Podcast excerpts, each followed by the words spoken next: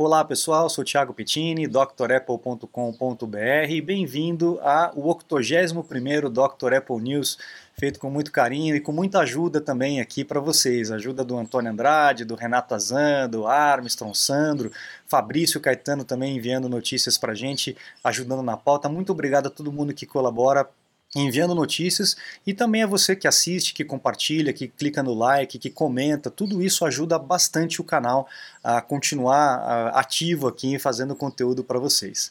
Bom, vamos começar com as notícias históricas como a gente costuma fazer, né? Em 24 de janeiro de 84, a Apple fez aquele anúncio do, de 1984, aquele comercial do Macintosh, e começou as vendas do Macintosh, o pai de todos ali, né? O precursor aí de toda essa linha de computadores que nós temos hoje em dia. Lá na história da Apple, a gente vai chegar no capítulo onde a gente conta muitos detalhes a respeito dessa, dessa criação desse equipamento aí que ficou tornou parte da nossa vida, né, do nosso dia a dia. Aí um ano depois, em 85, a Apple lançou o Macintosh Office, que era uma junção aí de hardware e de software, é, uma possibilidade de você colocar os computadores em rede, né, que era algo absurdo naquela época, estava começando isso tudo, e também uma impressora a laser, que pelo jeito aqui é maior do que um micro-ondas, né? É um negócio enorme. Mas também era uma baita de uma revolução naquela época. Naquela época a gente tinha aquelas impressoras matriciais, lembra? Que faziam um barulhão danado para imprimir uma linha. Você mandava imprimir um, um trabalho escolar, ele ficava meia hora imprimindo aquele negócio, aquele barulheira enorme. Quem lembra disso aí, deixa no comentário, tá? Mas enfim, naquela época os computadores eram mais voltados para um público, para os nerds, para aqueles caras que levavam isso mais como um hobby. E a, a, a Apple e as outras empresas começaram a introduzir ferramentas para tornar o computador útil para os negócios. E aí esse Macintosh Office foi grande parte voltada para esse mercado. Depois, 15 anos depois, né, não, 25 anos depois, em 2010, a tecnologia se desenvolveu tanto, né, em tão pouco tempo, ao ponto de tudo isso caber num iPad, né, numa, numa folha de vidro muito pequenininha. Então, a gente teve o um anúncio aí em 2010 é, do iPad feito pelo Steve Jobs, um dos últimos anúncios que ele fez de produtos aí antes dele falecer em 2011. Então, mais uma data histórica aí no dia 27 de janeiro de 2010. Bom, vamos lá. Uma empresa chamada Brand Finance, ela faz um, um ranking aí de, de empresas mais valiosas do mundo, é, colocou aí a Apple de novo no topo depois de cinco anos, à, à frente aí da Amazon, é à frente do Google e de todas as outras, obviamente, né? Então, cinco anos depois, a Apple retoma o lugar aí do topo da empresa mais valiosa. E a gente vai saber o porquê na próxima notícia, porque teve o anúncio fiscal da Apple do primeiro quarto de 2021, que representa, obviamente, o quarto anterior, né? E é, lucro recorde, é, receita recorde, ano após ano. Realmente a Apple, ainda mais um ano aí bem esquisito que nós tivemos e ainda estamos tendo, né? A Apple realmente não, não dá para entender, né? É algo assim fora da curva. Para vocês terem uma, uma noção, no mesmo período do ano passado, 91,8 bilhões de receita, é, e esse, nesse quarto, 111,4 bilhões de receita. É realmente algo absurdo. E no caso do lucro, né, a, a, o líquido aí, 22,2 bilhões no quarto passado e 28,8 bilhões é, nesse quarto. Um, realmente um crescimento recorde. O Luca Maestre, que é o chefão aí de finanças da Apple, foi dando aí os números né, de, de, de receita com, com hardware, com serviços, com usáveis, e todos eles, olha, receita recorde de todos os tempos, receita recorde de todos os tempos. Realmente foi algo assim assustador o que aconteceu no, no ano passado. A gente está subindo, subindo, subindo, vamos ver como é que isso vai chegar, onde isso vai parar, porque tudo que sobe, uma hora tem que descer, já dizia José Newton, né? Então vamos lá, pessoal, vamos para frente. A gente está com uma, rumores aí dos nossos, dos próximos MacBooks, principalmente na linha Pro, é, que vai aí deixar de ter a Touch Bar.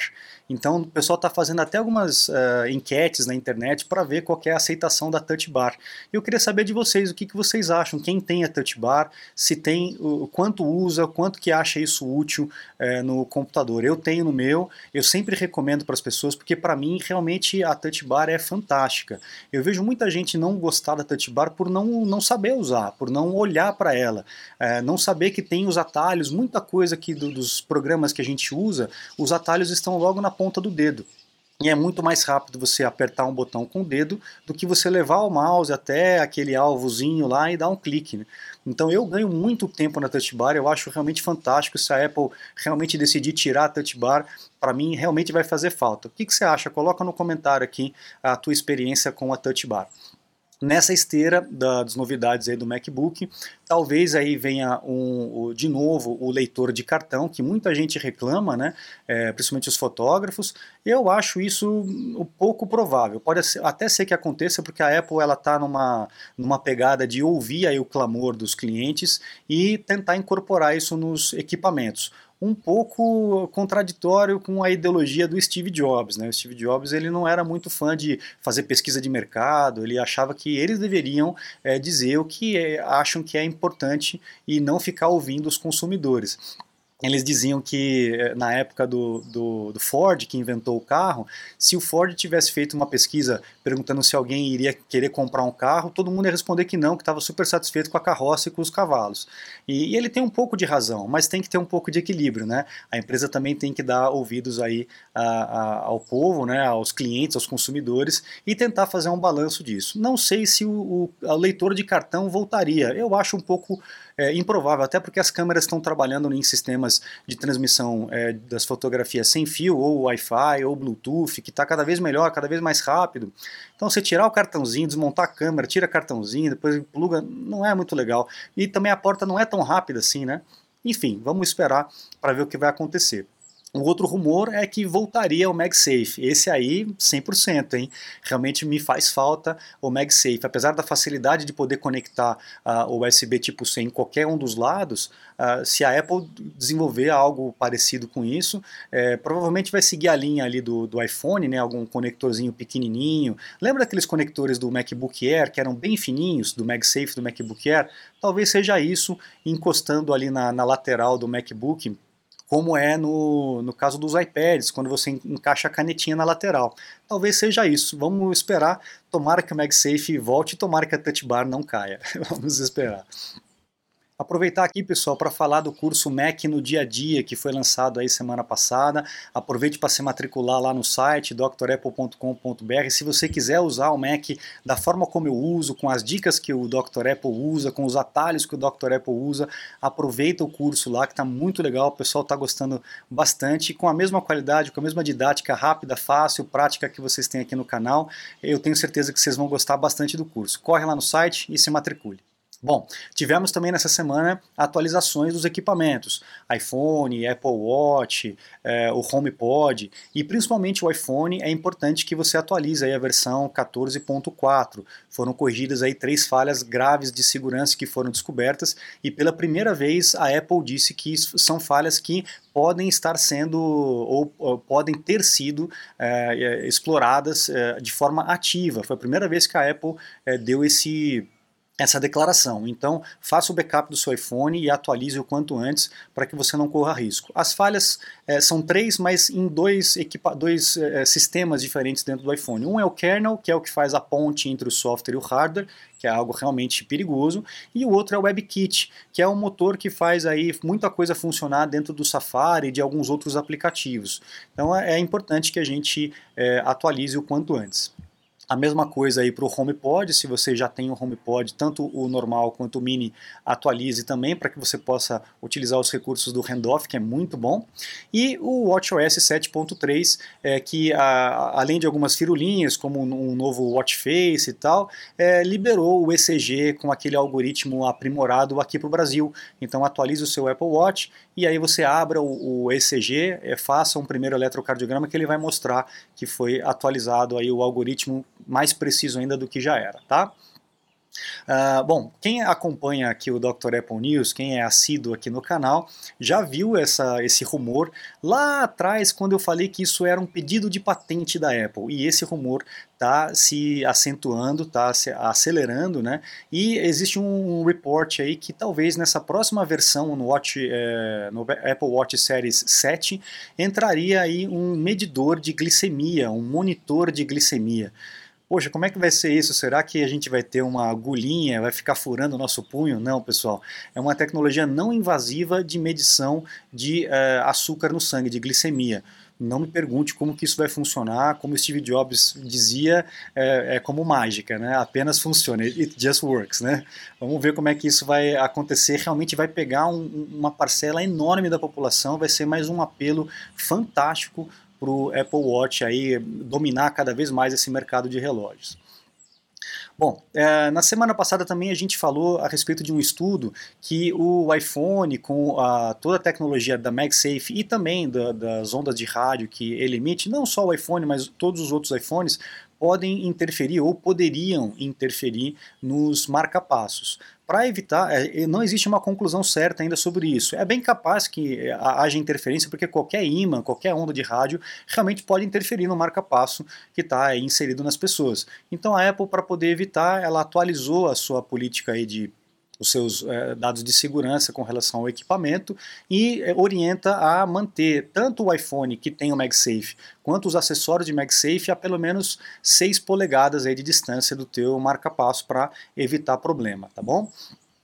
Bom, iMac, o pessoal está esperando o iMac novo aí, um redesenho, e a gente já vem falando que a Apple eh, iria trazer o Face ID para o iMac, o que seria algo natural, né? Já tem no iPhone é, e obviamente iria algum dia chegar para os Macs. Só que como a gente está nessa situação aí de usar máscara e tal, não sei até que ponto uh, o Face ID é, é, substituiria o Touch ID no caso das máquinas. Inclusive está havendo alguns rumores de voltar o Touch ID para o iPhone, é, obviamente sem o botão, obviamente não, mas possivelmente sem o botão, por conta dessa, dessa questão da, das máscaras, né?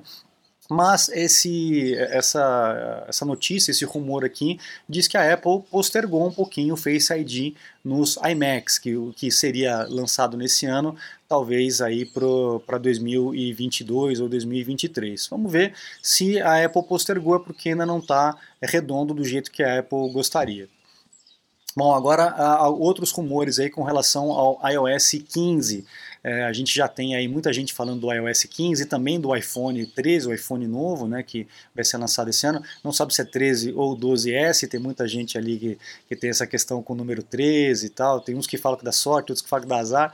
Mas vamos ler, vamos ver o que, que vai dar o iOS 15 deixaria é, de atender aí os iPhones 6S e o SE da primeira geração, o que é natural, é a mesma, a mesma faixa que só está sendo empurrada para frente. Então, provavelmente o 6S e o SE da primeira geração já não vai mais atualizar é, esse ano, tá? Bom, aqui ah lá, aquilo que eu falei, né? O iPhone 13 provavelmente vai dobrar a capacidade e também estão dizendo que o Notch, que é esse entalhe aqui, vai diminuir é, de tamanho. Eu, sinceramente, para mim não incomoda, mas eu acho que se diminuir é melhor porque a gente vai conseguir ter mais informação na barra é, de status aqui. Tem muita coisa que a gente tem que puxar a central de controle para ver a informação, então eu acho que seria realmente uma boa. Acho que o futuro vai acabar sendo sair mesmo esse Note né, e colocar por trás do display assim que essa tecnologia realmente funcionar nos padrões aí que a Apple gosta. Bom, Outra coisa, a Apple está numa briga aí, uma disputa de, de, transparência com relação à privacidade muito grande, porque é aquilo que eu falei na semana passada. A Apple ela está impondo uma, uma regra para todos os desenvolvedores de aplicativos para que, exi que, exista um anúncio, exista uma, uma uma caixinha mostrando que o que, que o equipamento, o que, que o aplicativo vai rastrear, vai coletar de informação sua. Então, na hora de você baixar o aplicativo, você vai ter ciência de tudo que o aplicativo vai coletar de informação sua, vai ou poderá coletar, porque na hora que você abrir o aplicativo, você terá que é, aceitar essas modificações. Aqui não, não rodou, a, ah, deixa eu ver se eu mostro aqui. Aqui, ó, por exemplo, esse aviso aqui para você permitir o rastreio ou não permitir o rastreio. No caso do Google, o Google disse que vai parar de rastrear os usuários nos aplicativos do iOS, não sei como é que isso vai ser nos Macs e tudo mais, e por isso o, Google provavelmente não vai ter esse tipo de aviso aqui. Mas o Facebook está chiando e o caldo está engrossando, eu acho que as coisas vão ficar um pouco tenebrosas aí, a briga entre a Apple e uh, o Facebook, o Mark Zuckerberg, que está esperneando com relação a isso, porque sabe que assim que os consumidores, que os usuários no Instagram, no Facebook, souberem tudo que é coletado de informação, muita gente vai abandonar, assim como muita gente já abandonou. Então eles já estão vendo a receita cair por conta disso. Vamos ver o que, que vai acontecer, mas é uma briga boa para a gente ver. Então é isso, pessoal. Eu fico por aqui. Não se esqueça de acessar o site drapple.com.br, conhecer os cursos novos que estão sendo lançados lá e os meus contatos para um suporte técnico. Eu fico por aqui. Muito obrigado, um grande abraço e até a próxima. Tchau, tchau.